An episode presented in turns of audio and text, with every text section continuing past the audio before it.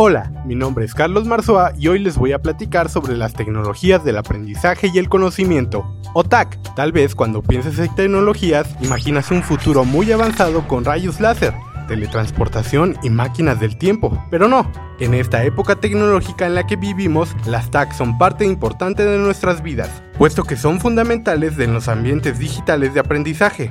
Tu computadora, smartphone, smart TV, consolas de videojuegos, el internet, entre otros, son hardware que forma parte de las TAC, ya sea de uso personal o para el aula. Programas desarrollados para proporcionar conocimiento por medio de materiales de enseñanza y actividades de aprendizaje digital con contenidos multimedia. Esto es parte del software de las TAC, bibliotecas, museos virtuales, glosarios, documentos, revistas en línea, sitios web educativos son herramientas de las TAC. La inclusión de todas estas posibilidades tecnológicas logra avanzar fuera de los paradigmas tradicionales de la educación, fomentando así una participación por parte del alumno en su propio proceso de aprendizaje. ¿Y tú, has aprendido algo por medio de las TAC? Juntos reflexionemos cómo influyen en nosotros. Hasta pronto.